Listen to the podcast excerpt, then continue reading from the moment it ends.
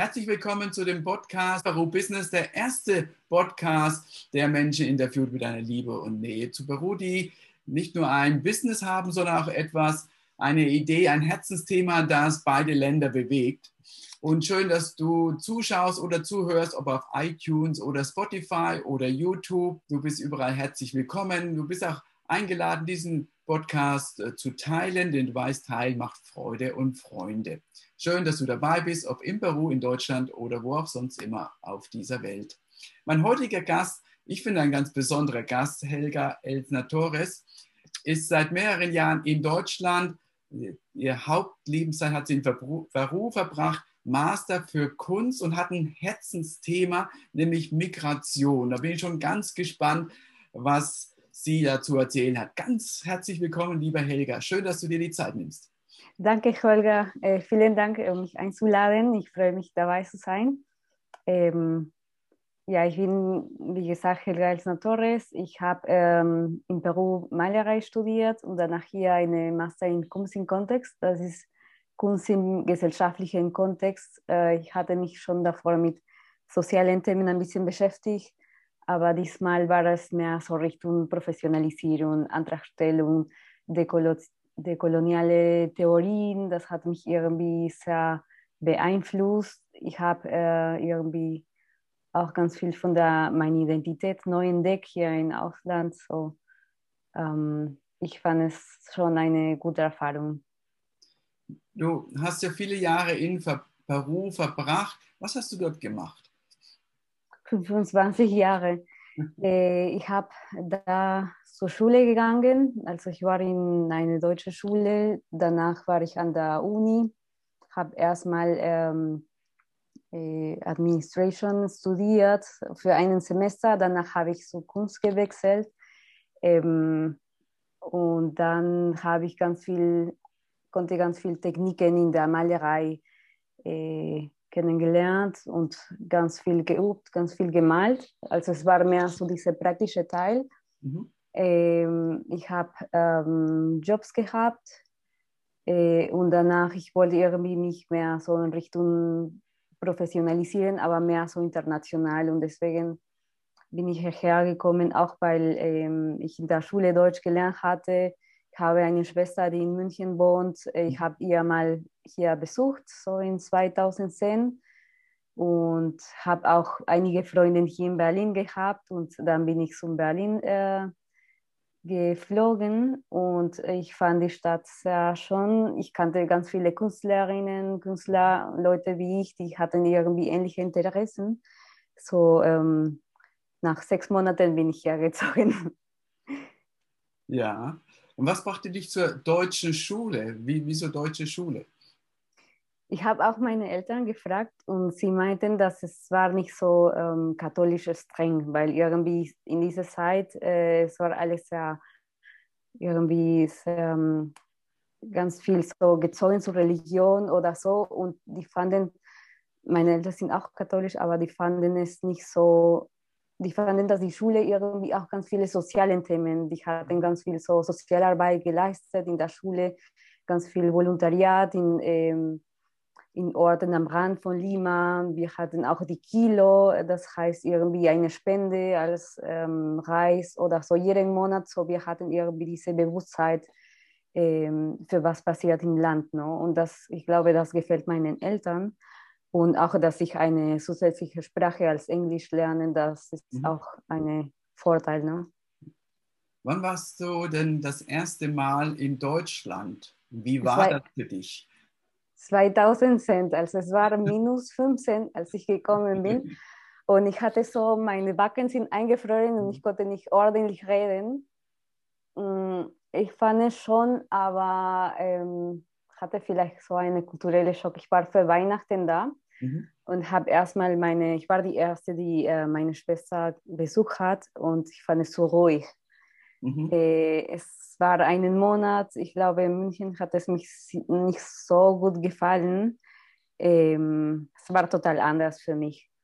Aber es war im Winter, das war irgendwie, ich habe den Schnee ähm, gesehen und danach habe es noch eine nächste Chance gegeben, nach ich die Studium fertig gemacht habe. dann habe ich äh, mehr Orte in Deutschland kennengelernt oder auch Europa. Ne? Mhm. Ja, also du hast offensichtlich war der Schock nicht so stark, dass du nie mehr nach Deutschland gekommen bist, weil du in Berlin lebst. Gab es denn nach der, wenn du jetzt immer wieder nach Peru gehst, gibt es da Dinge, die du wahrnimmst, interkulturelle Unterschiede, wo du fragst, hm, davor hat mich, hat mich das nicht gestört, jetzt äh, ist es ein bisschen schwierig. Gibt es da Dinge? ja. Schock zurück? Ja, bestimmt, weil wenn man, man sagt dass wenn man ähm, so Ausländer ist, ist man auch Ausländer im eigenen Land. Also ich glaube, es entwickelt sich Interessen auf äh, die Umgebung, wo du weiter, also wo du weiter wohnst. No? So, wenn ich so dahin in Peru gehe, ähm, ich weiß nicht, so einige Sachen wie Klassenunterschiede vielleicht, das finde ich ein bisschen so deutlich. Oder auch mit der Migration zum Beispiel. Man als Migrantin hier, man erlebt irgendwie mehr Solidarität zu den anderen Geflüchteten oder so, was passiert hier. Ich wohne in Neukölln, das ist eine Bezirk, wo ganz viel Migration ist, du hörst verschiedene Sprachen. Und als äh, die ähm, äh, Migrationwelle oder geflüchtete Welle von Venezuela nach Peru also passiert ist. Also ich habe äh, Solidarität gesagt, weil es ist sehr schwierig. Also ich habe ähm, ich habe mich entschieden, hier auszuwandern, weil ich Lust hatte. Ich konnte auswählen. Es gibt mhm. Leute, die einfach nicht auswählen können. So deswegen hat mich gestört, äh, ein paar Kommentare zu hören. Ja, aber die Venezolaner sind so oder so Vereinfache, Vereinfachungen. Mhm. Mhm. Das. Ja. Erzähl uns mehr den Zuschauern und Zuhörern über dein Herzensthema. Mm, gerade ist mein Herzensthema Identität und Migration. Also ich äh, erlebe diese Veränderung vielleicht in mir seit sechs Jahren. Es hat sich ein bisschen entwickelt. Am Anfang hatte ich ganz viel so Heimweh und mhm. danach ich habe mich irgendwie also ich lebe hier sehr wohl und ich fühle mich hier wie zu Hause und es ist irgendwie wie mein Herz ist hier und auch in Peru, aber irgendwie mehr Richtung hier in der letzten Zeit. Ne? Es ist auch ganz viel äh, Zeit, ähm, aber ähm, ich habe entwickelt, ich habe ein Projekt entwickelt, die ist ähm, Wo kommst du her? Und mhm. das steht auf der Frage, äh, wenn man so unterwegs ist und mit jemandem redet und man hat ein bisschen Akzent, man wird immer gefragt. No? Mhm. Ähm, so, ich habe, ähm, seit ich hier bin, ich habe mich mehr so äh, mit meinem Familiennamen konfrontiert, mit meinem Vornamen Helga Elsa ist nicht so peruanisch und ich hatte irgendwie, habe mal in meine Familie gehört, dass äh, mhm. mein Urgroßvater aus Deutschland kam Mhm. Äh, und dann, äh, als ich hier war, äh, ich hatte mehr vielleicht Ressourcen oder ich hatte mehr Interessen, das zu recherchieren. So, ich habe in der Bibliothek äh, ganz viel Ahnenforschung gemacht. Äh, ja. mhm. Das war am Ende meines Studiums, hatte ich mich mehr mit der deutschen Migration nach Peru beschäftigt. Ich habe einen Film entwickelt mhm. und danach nach dem Studium habe ich diese Projekte, die mehr so ähm, zu Identität und Ahnenforschung äh, bezogen ist. Und ähm, ich kontaktiere gerade ähm, Teilnehmerinnen, die ein Projekt machen wollen. Die hatten eine ähnliche Geschichte. Die sind äh, Peruanisch, Peruanerinnen hier, die sind mhm. Migrantinnen, aber die hatten diese deutsche, ähm, also diese deutsche Hintergrund. No? Ja. Es gibt einige, die kennen sich mehr aus und es gibt einige, die haben nicht so viele Ahnung und die wollen mehr wissen. Mhm. Und zum Beispiel in Peru, ich kenne ganz viele Freundinnen, die hatten auch eine ausländische Nachnamen, Italienisch, Japanisch, Chinesisch, aber die hatten irgendwie, die war es eigentlich so normal, dass sie haben sich nicht so gefragt. Ja. Wo kommen sie her, wie war die Migration damals, warum sind so viele japanische äh, Familiennamen oder so. Und ich habe es hier so mehr recherchiert und ähm, ja, ich bin da. Ich habe erstmal so meinen ähm, einen Antrag, äh, so eine staatliche Forderung von der Senatsverwaltung äh, für Kultur in Europa gestellt und habe wurde äh, ausgewählt und jetzt so stehen mehrere Kooperationen mit Vereinen, ähm, die Kunst fordern oder die Ahnenforschung so fordern. Ja, Hast du denn die Wurzeln deines Urgroßvaters in Deutschland gefunden, in den Kirchenbüchern, in den Gemeinden? Noch nicht. Ich glaube, er kommt aus Württemberg. Mhm. Ich war selbst da im Oktober und habe irgendwie in den ähm, Friedhofe gesucht und ähm, es sind ganz viele Archive, die sind verloren gegangen. Das ist äh, 1900, also die, es sind einige, die sind zu alt oder die sind verloren gegangen oder Krieg und irgendwie sind nicht mehr da. So, ich habe es nicht so richtig gefunden, aber ich habe eine, ähm, einige Spuren von der Hamburger Schifflisten, also mhm. Passagierlisten. Ja. Ne? Mhm. Zum Glück gibt es heutzutage diese äh, Ahnenforschung-Tools, so Ancestry mhm. oder ähm, My Family Search und da kann man mehrere Sachen finden oder alte Archiven äh, finden und man muss nicht zu den Orten gehen. Ne? Mhm. Ja, also du hast das Projekt, wo kommst du her? Du hast dich äh, hast das Projekt vorgestellt, bist ausgewählt worden. Was passiert gerade in dem Projekt? Erzähl einmal mehr und wer kann sich beteiligen? Wie kann man sich beteiligen? Wo kann man das treffen? Ja, was gerade passiert, ich hatte die letzte Woche ähm, ein Interview mit der Deutsche Welle, das war auf Spanisch und es wurde veröffentlicht. Auch ein Interview mit Artivisten e.V., das ist ein Verein, die fordern äh, Künstlerinnen und äh, Aktivisten. Und ich bin gerade in der Recherchephase, also ich ähm, habe äh, Kontakt mit sechs Teilnehmerinnen aufgenommen. Mhm. Ich habe Leute aus ähm, Oxapampa, so ja. eine, ähm, Oxapampa, Posuso. Mhm. Ich habe ähm, eine Familie, die kommt aus Bremen.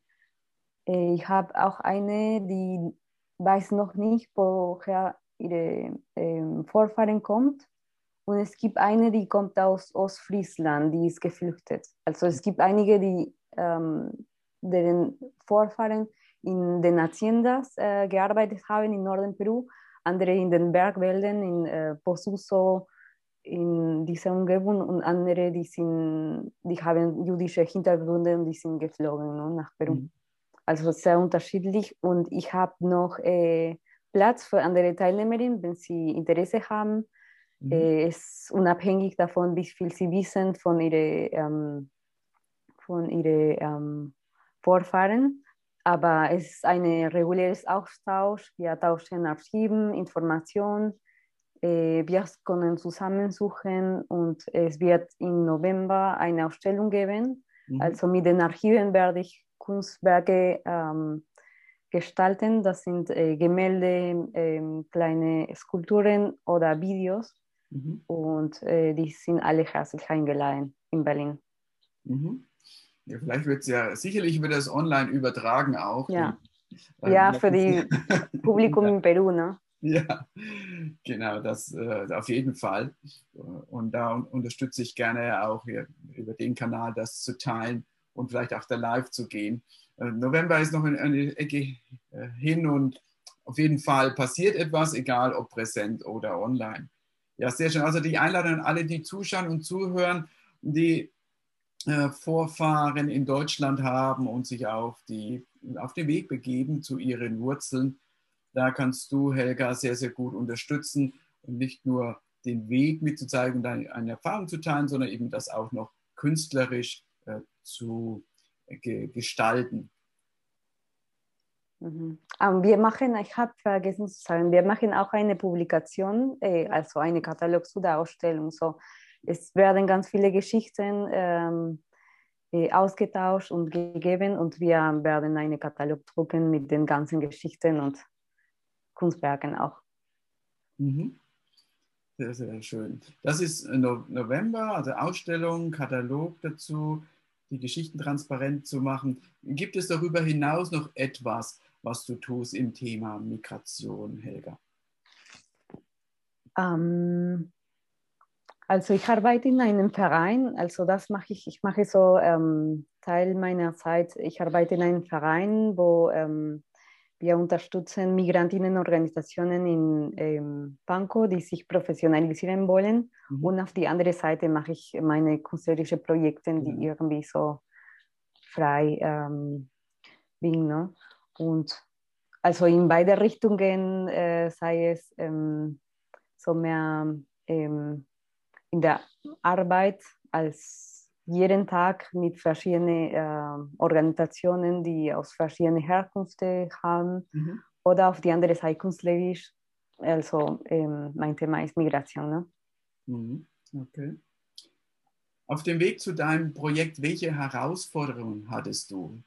Welche Hindernisse, Probleme gab es und wie hast du sie gelöst? Gibt es da etwas, an was du dich erinnerst? Vielleicht, was andere gesagt haben, das kann man gar nicht machen, interessiert niemanden oder gab es da Hindernisse?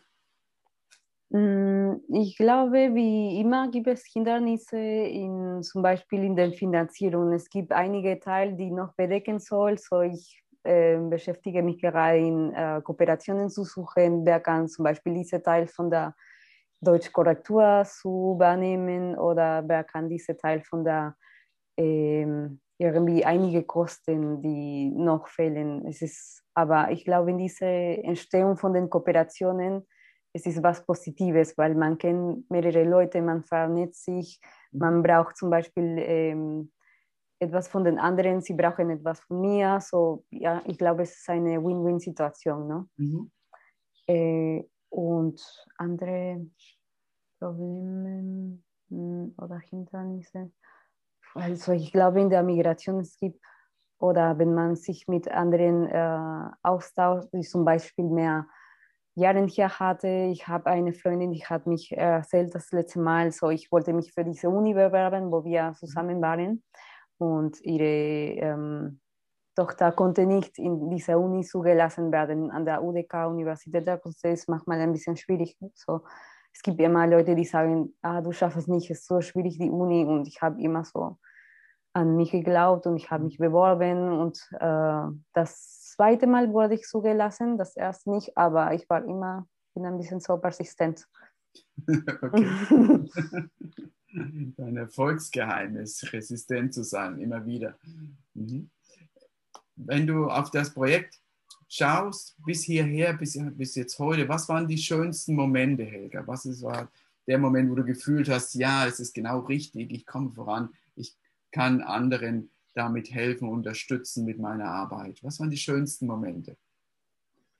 Ähm, ich glaube, die schönste Moment ist ähm, vielleicht im November letztes Jahres, als ich diese äh, erste Brief von der Senatsverwaltung bekommen habe. Ich konnte es nicht glauben, dass ich es geschafft habe, ähm, dieses Projekt gefordert zu haben. Ich hatte viel Lust, das zu unternehmen und wollte meine künstlerische Arbeit so ähm, so richtig professionalisiert machen, so mit Bezahlung für, für mich äh, Kunst zu machen, ist wie jede Arbeit. No? Also es muss gefordert werden, es ist kein Hobby. No? Mhm. Und äh, ich habe mich mega gefreut, weil ich ähm, mache dieses Projekt, aber auch im Zusammenhang mit ähm, jemand, der die Buchhaltung macht, jemand, der die Videodokumentation macht, jemand, der die ähm, Presse, also die ähm, Katalog mache. Also ich muss irgendwie ähm, zusammen kooperieren mit diesen Personen, um das Projekt so vorzu, ähm, also,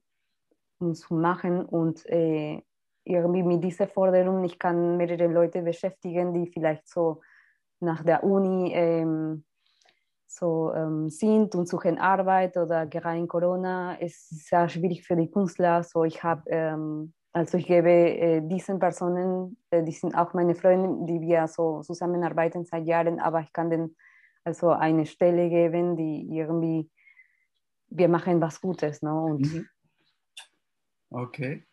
Was Kunst, was beinhaltet das für dich noch? Was gehört da noch dazu? In welchem Sinne? Ja, Kunst könnte ja Zeichnen sein, könnte Skulpturen sein, kann noch viel mehr sein. Gibt es da etwas, was, wo du da in dein Herz hast, was dir besonders gefällt? Ja, ich, äh, ich liebe Zeichnen und Malen. Also es ist irgendwie, ich fange an zu zeichnen und ich verliere irgendwie die Zeit, äh, irgendwie die Zeit vergeht so schnell wie meditieren und das spannt mich sehr, weil ich mache ganz viele Sachen mit dem, äh, mit dem Rechner, aber irgendwie, also anders Sachen mit den Händen ist was anderes, ist irgendwie eine andere Ebene. Aber auch zum, zur Kunst gehört auch die Recherche, also um einen Hintergrund vor dieses Bild zu haben, was gehört dazu, da steht ganz viele so äh, Monaten von der Recherche, dass äh, irgendwie das Bild ein Konzept hat, warum nicht, warum diese Farbe und nicht eine andere, also das muss alles so genau geplant werden oder ähm, das, die Sachen sind nicht zufällig zum Beispiel für mich. Ne? Okay. Ja. Und worauf muss man da achten, wenn man so ein Bild plant? Auf die Komposition erstmal, dass äh, alles so im Bild so gut passt und dass es gut aussieht. Also manchmal ist es eine Sache, die man so von gefühlt ähm, irgendwie entscheidet, aber mh, mm, also man merkt es sofort, dass wenn ein Bild so irgendwie abgeschnitten ist, dass etwas nicht da stimmt. So, ich muss immer so, wenn ich etwas male, muss ich immer ganz viel rückwärts gehen und die Sachen so von außen zu sehen oder von weit weg und zu wissen, ob äh, passt oder nicht. Auch die Farbe, Kontrasten, dass irgendwie Sachen mit nicht so viel Erklärung also, dass man das Bild mit nicht so viel Erklärung verstehen kann. Mhm. No? Das habe ich an der Uni zum Beispiel in, in Lima ähm, äh, gelernt. Und hier mehr Theorie und ich versuche beides zu kombinieren. Ne? Ja, okay. Dankeschön. Wenn du nach vorne schaust, Helga, in die Zukunft, bevor wir gleich zu den Kontaktdaten kommen, in die Zukunft, wo möchtest du, was möchtest du mal für ein Projekt noch machen, wenn jetzt das aktuell abgeschlossen ist. Was hast du da für eine Vision, für einen Traum? Gibt es da etwas? Ja, vielleicht aus Berlin weiter hinauszugehen, ähm, zum Beispiel mit dem Thema Migration, weil irgendwie ist eine globale, ähm, ähm, ist eine globale ähm, irgendwie Phänomen und äh, das passiert nicht nur in Berlin oder in Deutschland, also vielleicht so mehr Richtung Europa oder irgendwie Amerika und Europa zu verbinden, Amerika als Kontinent, aber irgendwie das Projekt größer zu machen, mehrere ähm, äh, Kooperationen, mehrere Beteiligungen zu haben, so eines Statement zu machen, dass irgendwie die Migration nicht nur von ähm, globalen Süden nach globalen Norden geht, sondern andersrum. Und das ist kein Phänomen von der letzten Zeit, sondern das passiert echt seit mhm. vielen, ähm, ganz, ganz vielen Jahren und man sollte es irgendwie als normal betrachten. Ne? Mhm. Wunderbar. Kontaktdaten, wie kann man dich denn am besten erreichen, Helga? Über welche Wege ist äh, der Eingangskanal für dich am besten? Es wäre besser, wenn ihr mich über äh, die E-Mail von dem Projekt kontaktiert. Das ist äh, bkdh.kontakt.gmail.com. Also die, die äh, Buchstaben von Wo kommst du her?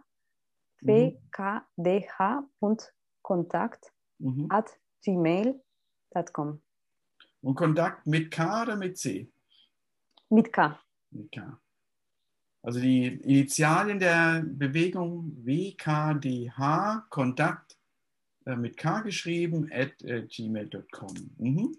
Bist du auch über soziale Medien erreichbar, Helga? Ja, ich habe äh, eine Künstlerseite, die heißt Helga Elsner Torres. Mhm. Da poste ich äh, wenn ich was Neues habe zu teilen. Also das ist das Interview von der Deutsche Welle auch da. Mhm. Aber ich bin auch über Instagram zu finden und ich heiße Helgatillo. Also Helgatillo, aber mit H. Helga und dann in Instagram, was kommt dann? Äh, Helgatillo, wie, ähm, wie dieser Teil von der Pistole. Ah, okay. Gatillo. Aber es ist Helga, T-I-L-L-O. Ja, okay, Helga, Helga Dio. Aha, okay. Und Facebook auch? Ja, über Helga Elsner Torres. Ja, und Namen, okay. Sonst noch vielleicht LinkedIn? Nee, noch nicht so weit. okay, also über E-Mail wkdhkontakt at ähm, gmail.com, über Instagram Helga Dio, über Facebook Helga Elsner Torres. auf jeden Fall wirst du, äh, wirst du erreicht werden können durch die, durch die Wege. Und es gibt immer einen Weg, wenn man jemanden sucht, dann findet man ihn. Oder eben bei der Deutschen Welle mit deinem Namen zu suchen, dann kommt das Interview und man wird dich auf jeden Fall immer finden. Sehr, sehr schön. Ich habe noch eine Frage. Mhm. Also zum Abschluss für diejenigen, die zuschauen, zuhören, die auch eine Idee haben, aber bisher diese Idee noch nicht äh, umgesetzt haben.